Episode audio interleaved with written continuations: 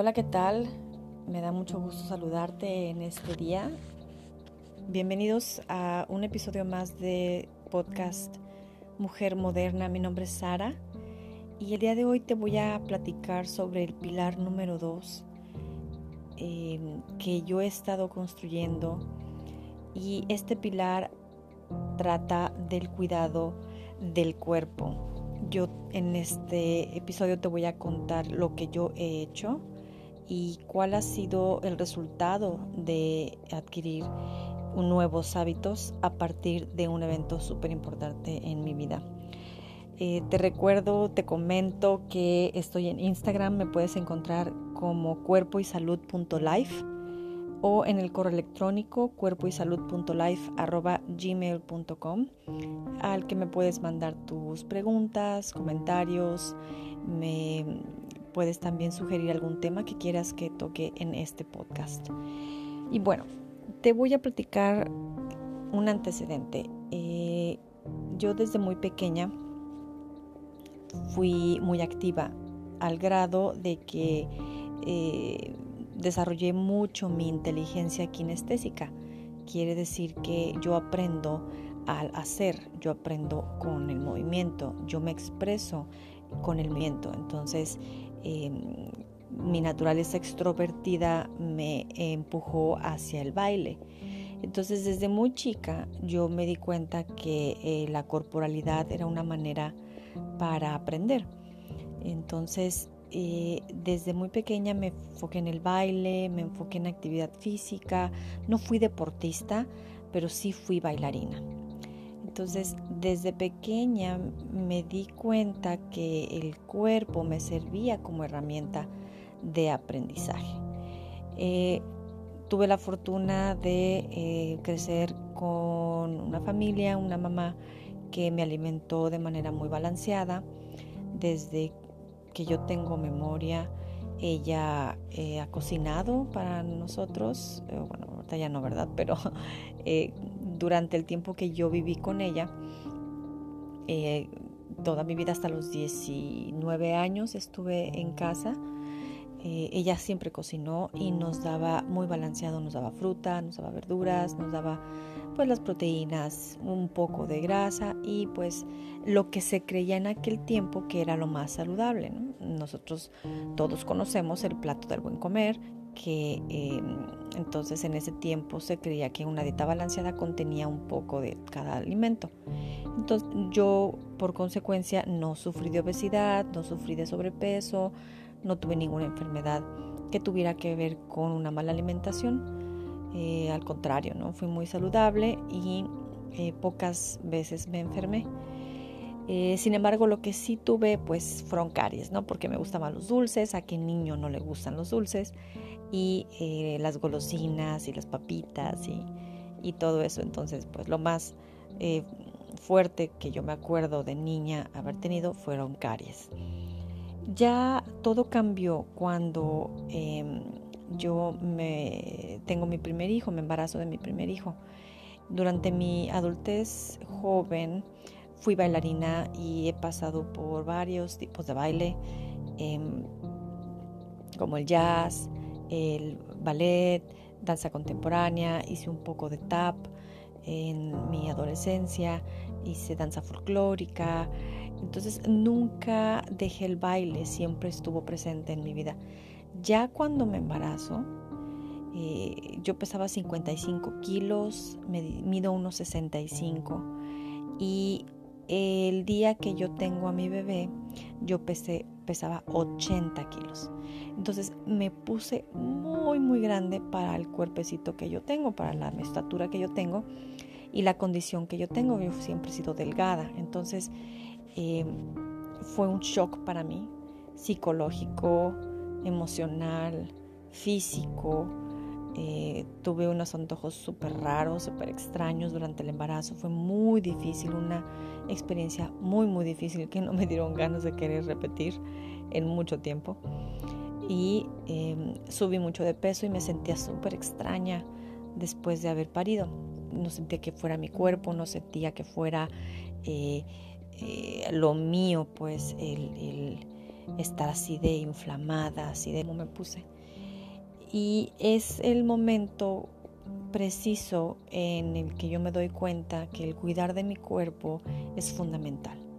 Entonces adquirí y dejé hábitos muy dañinos que yo tenía antes de embarazarme. Yo era fumadora y eh, de tabaco y, lo, dejé. No fumé durante mi embarazo, no volví a retomar el cigarro y eh, también le bajé mucho a las desveladas porque me tuve que ser, eh, me tuve que hacer una persona de día por pues que ya tenía yo un bebé y yo dormía cuando él dormía y me despertaba cuando él se me despertaba eh, y nada más era así mi rutina, no darle de comer y atenderlo y atenderme un poco a mí. Claro, como eso eh, siempre es pasajero, los bebés no se quedan bebés toda la vida. Eh, fueron cambiando mis hábitos y es cuando me volví más estricta en la alimentación, porque a partir de ahí empecé a tener alergia a la lactosa, eh, mi digestión era extremadamente lenta, sufrí mucho después de eso, no, no me reacomodé bien, tuve un desbalance hormonal tremendo, me dio depresión postparto, entonces fue un shock tremendo. Sigo yo con la eh, mentalidad de cuidar mi cuerpo mejor, de cuidarme a mí misma de otra manera y empezar a probar diferentes cosas. Eh, ya lo que estaba haciendo no me servía y si me servía era por un tiempo muy corto. Después volvía yo a caer en una mala digestión, en un... Eh, malestares físicos, y etcétera, ¿no? Entonces, poco a poco voy descubriendo qué me cae bien y qué no le cae bien a mi cuerpo. Eh, para esto yo ya tenía 28 años y teniendo un bebé en casa eh, y, un esposo que ya estaba en la obesidad o entrando en la obesidad, eh, pues tenía yo que ponerme a hacer algo, ¿no? Entonces eh, busqué otras maneras de alimentación y fui vegetariana, fui pesetariana, fui vegana un rato, eh, pero no fueron sostenibles para mí, fueron estilos de vida que no eran sostenibles para mí. Entonces, em, con afán de eh, no dejar nada más mi peso con mi alimentación o que mi alimentación estuviera encargándose de mi, de mi peso y de mi talla, pues me puse a hacer ejercicio de manera más consistente. Eh, probé de todos los ejercicios y mm, fui constante, pero me di cuenta que mi cuerpo no estaba preparado para retos tan grandes. A pesar de haber sido bailarina toda mi vida, empecé a cargar pesas después y entonces no era eh, algo a lo que mi cuerpo había estado acostumbrado mucho menos después de haber pesado 80 kilos, este, bajar a 77, 79, por ahí 78, eh, después de tener a mi bebé. Em, y bueno, fue muy difícil quitarme ese peso, sobrepeso que, que, tenía. comencé a hacer pesas, comencé a hacer aeróbics, comencé a correr, pero no fueron sostenibles. Entonces le tuve que bajar mucho, mucho, mucho la intensidad. Ya después de muchos años, después de haber tenido un segundo hijo ah, con el que no subí tanto de peso, me tardé menos eh, tiempo en recuperarme y ya después de haber aprendido la lección de no excederme y de medirle a mi cuerpo lo que aguanta lo que verdaderamente aguanta para estar en una salud óptima y una figura óptima y un peso óptimo. Por fin encontré cuatro tipos de ejercicios que me han servido muchísimo en este em, camino. El primero ha sido el HIT o entrenamiento por intervalos de alta intensidad con pesas. Eh, las pesas que cargo no son mayores a 5 libras o máximo 10 libras por cada mano y eso lo hago tres veces por semana nada más. También hago yoga, y que es un yoga no tan fuerte. Yo había eh, practicado muchos años Ashtanga Yoga, pero se vuelve muy rutinario, entonces yo necesito más novedad, más variedad. Ahora estoy haciendo un yoga que es más fluido, que se le llama Power Yoga o Flow Yoga. Eh, también eh, hago pilates y me enamoré de esta disciplina, tanto que me hice instructora de pilates. Me encanta el pilates, me fascina, me hace sentir, me gusta que no sea de alto impacto, me gusta que tenga eh, una técnica muy precisa, eh, no hay pierde con el pilates. Ah, lo recomiendo muchísimo para mujeres y hombres de a partir de los 30 años. Es excelente este ejercicio. Entonces, eh, el cuarto ejercicio pues son las pesas libres que también hago y como te digo es no mayor a 10 libras lo que cargo. Esto con una dieta, un estilo de alimentación específico me ha servido muchísimo. Ahorita a mis 39 años tengo la mejor figura que he tenido en toda mi vida. Sí, bueno, de joven me veía bien y todo, pero no es lo mismo. Yo era fumadora de joven, entonces eh, ahorita que ya no tengo estos vicios, que ya no tengo eh, eh, una alimentación tan pesada como la que tenía en la juventud, que podía aguantar en aquel tiempo, me siento extremadamente bien. O sea, es, es una cosa fantástica. la dieta que yo sigo, que no le voy a decir dieta, la alimentación. La alimentación que yo llevo se llama cetogénica. Cetogénica quiere decir que mi cuerpo se alimenta de cetonas. Estas cetonas son producidas por el cuerpo al cambiar de un tipo de combustible. Generalmente en el plato del buen comer, como te lo mencionaba antes, nos enseñan a que comer carbohidratos es lo más óptimo. Y estos carbohidratos que vengan de los panes, los granos, las semillas, eh, yo no como nada de eso.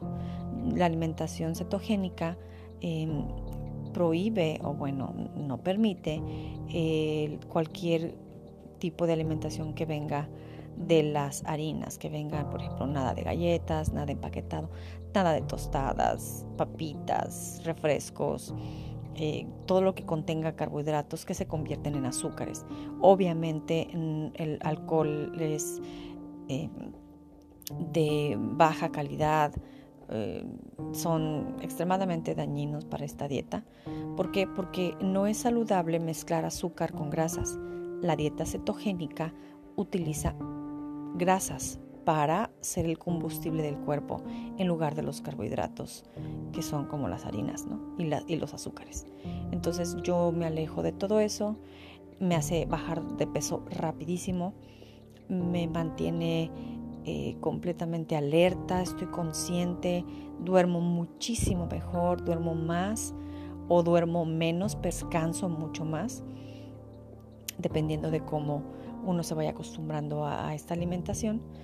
Eh, gano músculo más rápido, tengo más energía para hacer ejercicio, eh, tengo mucha más enfoque de mente, estoy mucho más despierta, mucho más atenta, mucho más presente, la piel no se diga, me calculan 10 años menos a veces y me encanta porque eh, las grasas como son naturales, son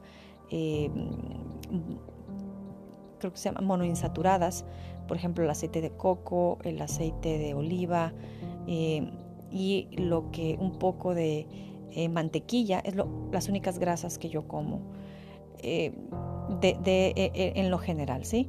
También como aceitunas, que también son grasosas, eh, como mucho eh, pescado o marisco grasoso como es eh, el atún en aceite, las sardinas que me encantan, el salmón,